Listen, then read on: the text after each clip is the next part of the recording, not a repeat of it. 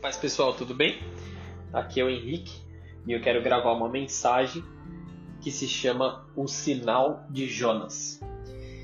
Nos últimos dias, é, na verdade nos últimos dois meses, desde o final de fevereiro praticamente, eu tenho ministrado muito no nosso núcleo sobre é, arrependimento. Temos tratado muito esse tema e eu quero trazer aqui um resumo de uma das mensagens que foram bem marcantes para nós. E ela trata muito a questão da obediência, de voltar os olhos para aquilo que é realmente importante. E para isso nós vamos falar do livro de Jonas. Abra sua Bíblia em Jonas, no capítulo 3, versículo 4. A gente vai ler esse único versículo. E vamos lá comigo. Diz assim: Jonas entrou na cidade e percorreu durante um dia, proclamando: Daqui a 40 dias Nínive será destruída. Feche seus olhos aí onde você está, vamos orar juntos. Senhor Jesus, eu quero te pedir pela tua presença, eu quero pedir pelo teu reino e pela tua glória, Senhor. Vem ministrar os nossos corações, vem ministrar, Senhor, o nosso entendimento nos ajude, Pai, a conhecer mais da tua vontade, conhecer melhor a tua palavra. Que possamos estar cheios do teu evangelho no nosso coração. E que a tua obediência sobrenatural venha sobre as nossas vidas. Que nós possamos abrir mão, Senhor, de tudo que é natural agora, Senhor. Abrir mão dos nossos pecados, abrir mão de todo o erro que nós temos cometido e voltar os nossos olhos à tua presença, Pai em nome de Jesus, assim como o Salmos 32 diz: Bem-aventurado é aquele que recebe o perdão dos seus pecados. Então é isso que nós te pedimos nesse momento, Senhor. Que o teu perdão venha sobre as nossas vidas, que possamos gerar frutos dignos de arrependimento. Em nome de Jesus. Amém. Então vamos lá, eu vou ler o texto aqui de novo, tá? É Jonas 3, no versículo 4. Jonas entrou na cidade e percorreu durante um dia proclamando: Daqui a 40 dias Nínive será destruída.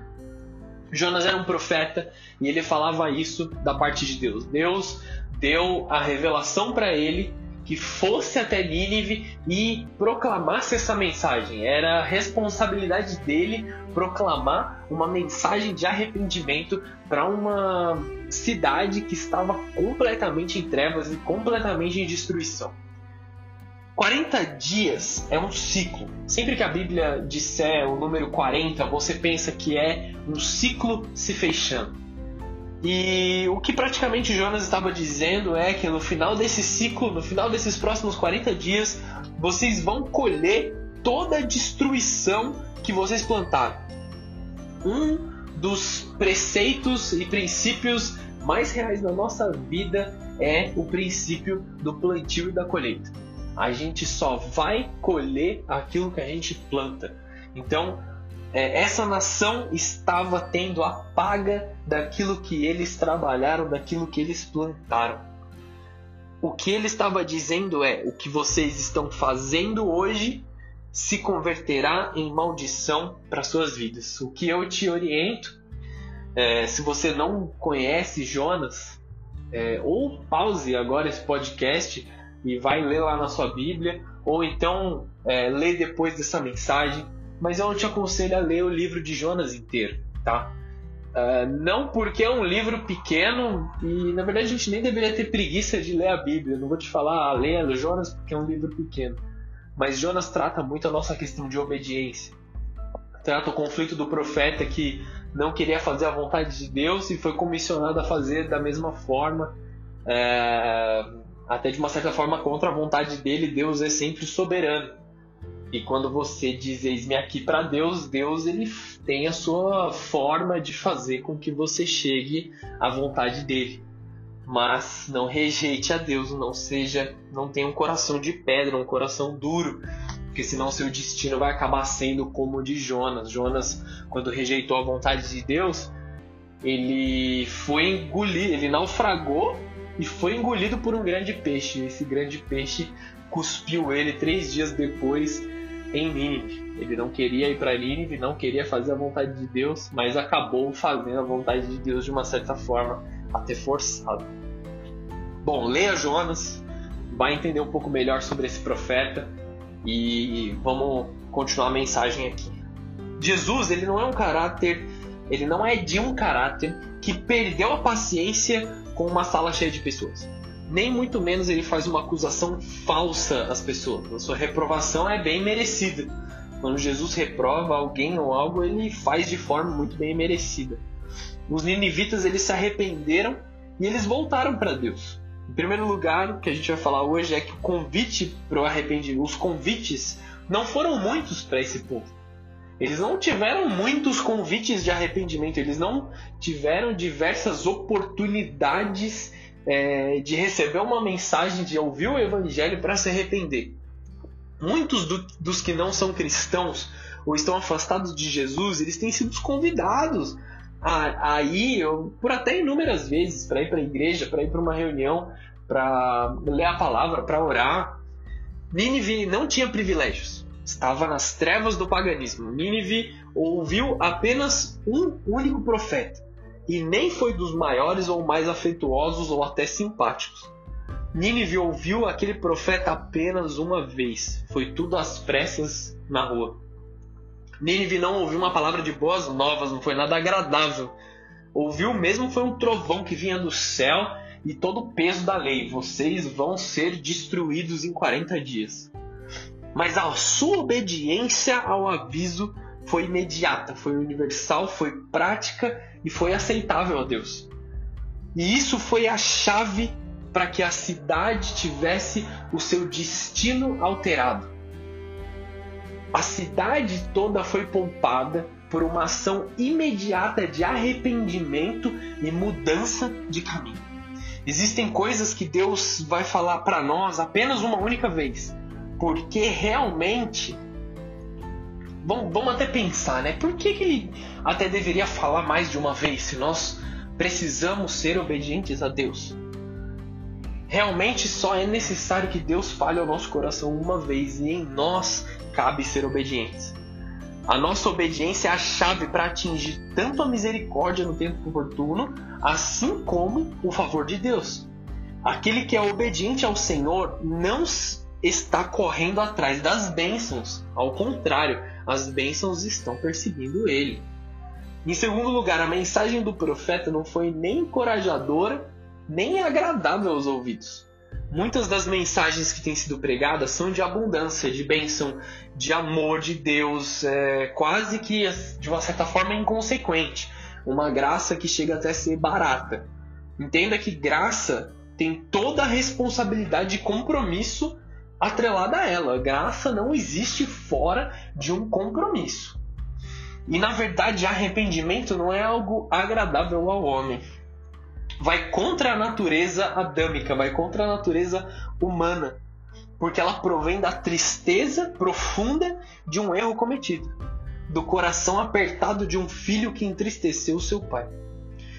O profeta, na verdade, não levou nenhuma mensagem de perdão, nem sequer mencionou algo que viesse devido ao arrependimento. Ele não ofereceu esperança em troca de uma fé obediente, ele só predisse a ruína: Nínive será destruído. E aí, e, e, ainda disse que não ia demorar. Ele falou: 40 dias, vocês têm 40 dias para ter a sua cidade toda destruída. O que você faria? Pensa comigo. O que você faria se você soubesse que toda a sua cidade não só a cidade, vamos dizer que o mundo todo acabaria em 40 dias. Que tipo de atitude você tomaria?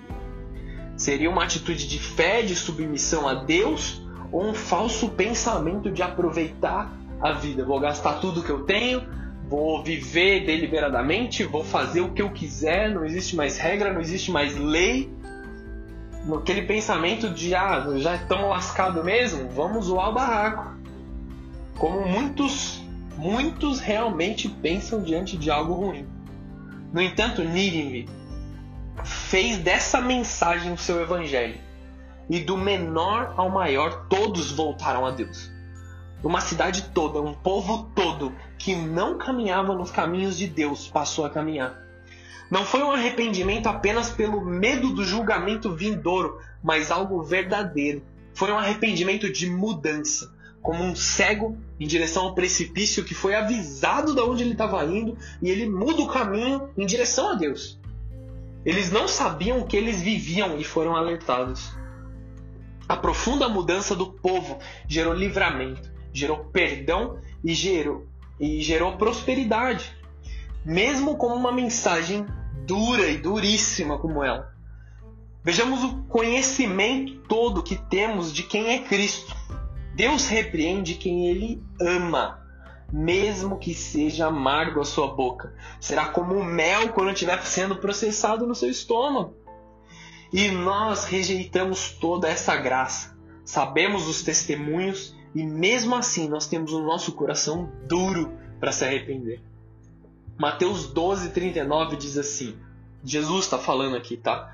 Ele respondeu: Uma geração perversa e adúltera pede um sinal miraculoso, mas nenhum sinal lhe será dado, exceto o sinal do profeta Jonas. Pois assim como Jonas esteve três dias e três noites no ventre de um grande peixe, assim o filho do homem ficará três dias e três noites no coração da terra. Os homens de Nínive se levantarão no juízo com toda esta geração e a condenação, pois eles se arrependeram com a pregação de Jonas. E agora está aqui o que é maior do que Jonas. Jesus vem nos dar um sinal que é semelhante ao sinal de Jonas. E ele se mostra como alguém que é maior do que Jonas, porque Jonas ele se limitou a pregar a mensagem de Deus, mas Cristo foi o próprio que garantiu que a mensagem seria cumprida, que o arrependimento do qual ele estava dizendo, ele mesmo tinha o poder de tomar esse pecado sobre ele e nos salvar, debaixo da obediência de Deus. Assim como ficou três noites na barriga de um peixe, Jesus ficaria enterrado por três noites. E no ressurgimento de Jesus haveria advertência ao perdão de pecados, porque ele mesmo faria o sacrifício para o perdão. Esse é o sinal para aqueles que sa... Desculpa. Esse é o sinal para aqueles para que eles saibam da aliança. Haverá perdão devido ao arrependimento na certeza de que ninguém ou nenhuma vida estaria perdida. Existe alguém que é maior do que o profeta Jonas, maior do que a mensagem pregada. A fé em Cristo é a obediência necessária para o arrependimento. Junto do Evangelho existe uma mudança de vida. Creiam em Jesus, creiam na sua verdade. Em terceiro lugar, Jonas não ajudou o povo na sua esperança. Veja isso. Na comparação de quem é maior, Jonas não era um pastor amável que se importava com o povo com, como filhos. Nem muito menos ele estava à procura da ovelha perdida. Ele não estava verdadeiramente a fim de cumprir a sua missão, como eu mencionei aqui, você pode entender melhor isso no livro de Jonas. Daí nós podemos entender a natureza da, da dureza mesmo das suas palavras. Ele não foi simpático, ele não falou em amor, ele era da escola de Elias, ele falava a palavra e ia embora. Quem quiser que creia. Muito já diferente do, no amor é Cristo, que é paciente, que é longânimo para conosco. Ele não fez de coração pelo povo, assim como Cristo ora por nós até antes de nós nascermos. Em João 17 você pode ver isso. Cristo orando por nós, Cristo intercedendo por aqueles que viriam algum dia a crer na palavra. Se as pessoas na dureza de Jonas tiverem alívio para suas palavras, quanto mais nós teremos alívio quando ouvirmos a verdade de Cristo. Quanto mais em Jesus, que é todo amor, todo carinho, todo fogo apaixonado pelas nossas vidas, quanto mais perdão e restauração não estão disponíveis para a sua vida e para a minha vida.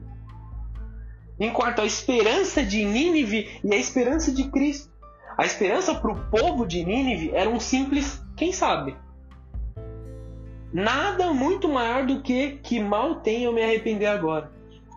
Eles não tinham revelação do caráter de Deus, de conhecerem só a sua face irada. eles não sabiam do sacrifício de Cristo, eles nem tinham sido orientados a se arrepender. Mas afinal, eles não podiam ficar pior do que por se arrepender.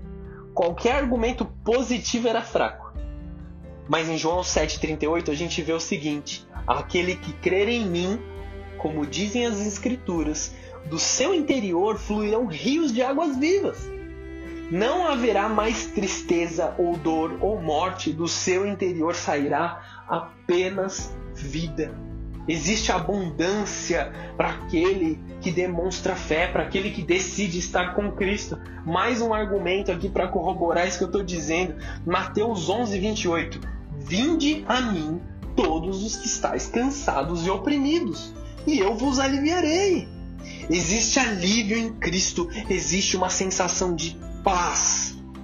Quando nós estamos em Cristo, toda rejeição vai embora. Quando nós estamos em Cristo, toda carga pesada é dividida. Quando nós estamos em Cristo, nós somos aceitos como filhos. Quando nós estamos em Cristo, nós conseguimos descansar verdadeiramente. Quando estamos em Cristo, recebemos um ânimo novo para seguir em frente.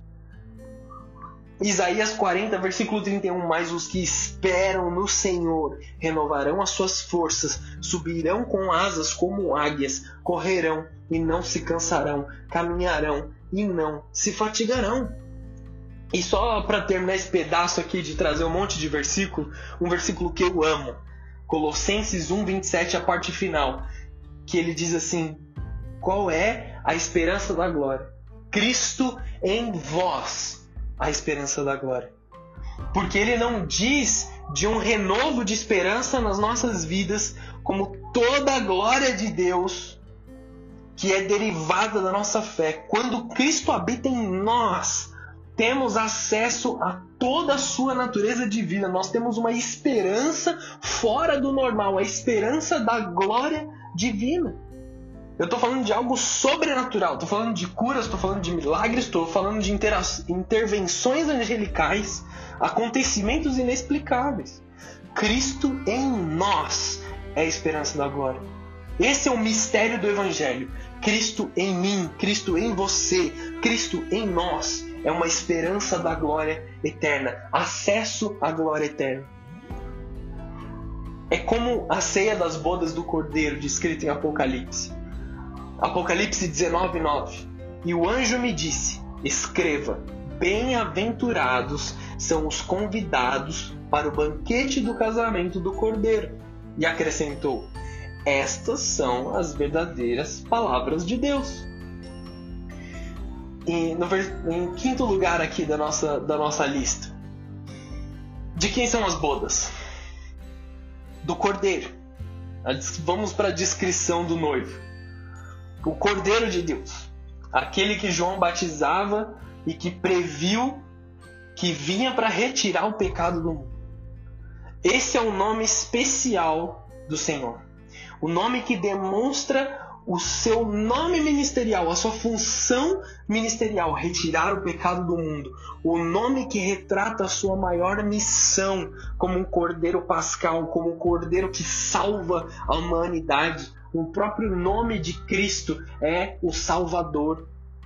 Jesus para nós sempre será dessa forma, porque ele não divide a sua glória da salvação. Deus não compartilha a sua glória. Não existe ninguém acima de Jesus, Deus majestoso que sofreu por nós, e ninguém pode roubar isso de nós. Os anjos o adoram e tudo que está nos céus o adoram no glorioso dia que aguardamos. Ele estará vestido nesse caráter, no caráter do Cordeiro de Deus. Como Cordeiro, ele demonstra o um amor verdadeiro pela sua igreja. Como Cordeiro, ele é o mais amado das nossas almas. Ele nos ama até a morte, a morte de cruz. Em sexto lugar na nossa lista, bem-aventurados os que são chamados, ou seja, felizes, cheios de alegria, completos e plenos, são aqueles que são chamados para a ceia das bodas do Cordeiro. Bem-aventurados são os que são chamados, mas não só chamados, aqueles que aceitam o convite. Porque quantos foram chamados e rejeitaram o convite de Deus? A noiva que se preparou para o dia do casamento com intenção. Não foi preguiçosa, não deixou que a vida a conduzisse, a conduzisse. Mas houve arrependimento, houve mudança de caráter, houve mudança de mente, houve crescimento espiritual em intimidade com Deus, no secreto com Deus. Haverá um dia que seremos arrebatados nos ares para morar com Cristo, para viver eternamente com Ele. Como e quando será, cabe somente ao Senhor nos mostrar. A nós cabe somente esperar. Esse momento não será o início de um descanso ininterrupto eterno. Encontraremos aquele que é o nosso esposo, o nosso resgatador. Será um momento maravilhoso, o ápice da nossa fé. Muitos entendem que estudar esse assunto fará o dia se aproximar ou que evangelizar o maior número de pessoas abreviará o dia. Muitos já estão vivendo de mala pronta para o arrebatamento. O descanso é na eternidade. Aqui nós vamos trabalhar. Desfaça a sua mala do arrebatamento desde já. Se a qualquer dia você é, me perguntar se eu estou cansado, eu provavelmente vou responder que sim. Porque o descanso é na eternidade. Aqui nós vamos trabalhar pelo propósito eterno. Os que são chamados aceitam o convite, porque eu digo isso. Não basta saber quem Cristo é, não basta saber da sua morte de cruz, não basta ir à igreja. Tudo isso tem que gerar uma ação de fé dentro de você. Os que aceitam o convite são aqueles que possuem fé, sinal da aprovação divina dentro deles. Aqueles que amam o noivo e a noiva e a igreja não se pode chegar até Cristo esquecendo da igreja. A Bíblia fala da figura da noiva que se apronta. É uma noiva que veste o branco da santidade, se limpa, se prepara, se produz para o seu noivo. A noiva que está sempre com uma lâmpada acesa, um óleo de sobra, para mesmo que durma, ela não perca o caminho quando a escuridão chegar bem-aventurados, ou seja, extremamente felizes e completos, plenos, são não em uma natureza comum e carnal, mas em uma qualidade divina. São aqueles que aceitam o convite. Em todos os aspectos, é o contrário de amaldiçoado. Bem-aventurado é aquele que caminha com Jesus. Aquele que não tinha nada terá para doar Aquele que não sorria fará os outros sorrirem. Aquele que chorava de profundo desespero será tão completo que consolará os outros. Aonde haviam trevas, agora habita a luz. Essas são as verdadeiras palavras de Deus. Apocalipse 19:9. Essas são as verdadeiras palavras de Deus. Para a gente encerrar aqui nosso sétimo último ponto, em Deus não existe sombra de dúvida nenhuma. Não existe meia-verdade, não existe nem sequer um traço de mentira. A natureza divina é a verdade. O texto de Apocalipse nos assegura que essa é a, ver a verdade. Esse é o nosso destino profético, a certeza da recompensa divina e a glória de Cristo nos seus salvos. Apocalipse 19:7, olhando um pouco antes desse texto. Regozijemo-nos e nos alegremos e demos-lhe glória, porque vindas são as bodas do Cordeiro, e já sua esposa se aprontou, a igreja se aprontou, a igreja se preparou. É uma palavra certa, uma palavra duradoura e real. O homem ele é enganador, a sua promessa é momentânea, a do homem. O juízo do homem ele é condicional, o homem se compromete parcialmente.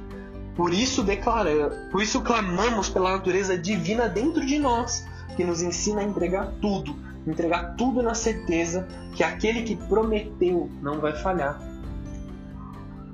Aquele que prometeu cumprirá. O dia vem em que se ouvirá uma trombeta e todos ouvirão: Eis que vem o noivo, sair ao seu encontro. São essas as palavras de Deus, nem severas demais para serem verdadeiras, nem terríveis demais para serem proferidas por um Deus de amor.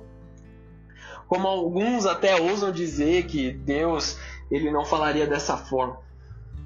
Nem boas demais para não serem verdadeiras, como alguns até têm medo. Nem antigas demais para não serem reais, porque a palavra de Deus ela é atual nas nossas vidas. Muito menos simples demais, como afirmam alguns que se acham estudiosos demais, acham que têm conhecimento demais, acham que eles atingiram um patamar de sabedoria acima da palavra de Deus e consideram ela simples demais. Se é simples, viva nessa simplicidade. Se é verdade, nós cremos. Temos que dar ouvido a essa palavra com atenção, colocando ela em prática, ouvindo e reproduzindo. Pois essa é a verdade divina que sonda a nossa alma, revela o mais íntimo dos nossos pensamentos. O testemunho do Espírito Santo em nossos corações confirma a veracidade em fé. Uma frase de Drilling: Da maioria das coisas pode-se dizer vaidade de verdades. Tudo é vaidade. Mas sobre a Bíblia, verdade de verdades. Tudo é verdade. Recebemos essas palavras com segurança. Isso produzirá confiança e, com, e compreensão. Isso produzirá descanso ao nosso coração. Seja reverente à voz de Deus, se alinhe ao destino que Deus quer para a sua vida, obedeçam os preceitos de Deus, vivam o arrependimento, proclamem essas palavras com ousadia. E para encerrar essa mensagem, Hebreus 10, 23. Retenhamos firmes a confissão da nossa esperança, porque fiel é aquele que prometeu. Retenhamos firmes a confissão da nossa esperança. Fica firme na sua fé. Firme na fé de que Cristo está com você. Eu quero te fazer um convite que você mesmo faça uma oração a Deus demonstrando o seu arrependimento, demonstrando a sua mudança. E mais do que isso, faça uma atitude para demonstrar essa mudança, para demonstrar esse arrependimento. Aí onde você está, pegue algo daquilo que você não quer que faça mais parte da sua vida e jogue no lixo, joga fora, abandona isso. Seja o que for, sejam álcool, drogas, cigarros, seja um sentimento que você vai escrever num papel esse sentimento e jogar fora no lixo. Mas faça algo para demonstrar que você pertence a Deus, para demonstrar a sua obediência no Senhor. Que Deus te abençoe. Em nome de Jesus. Amém.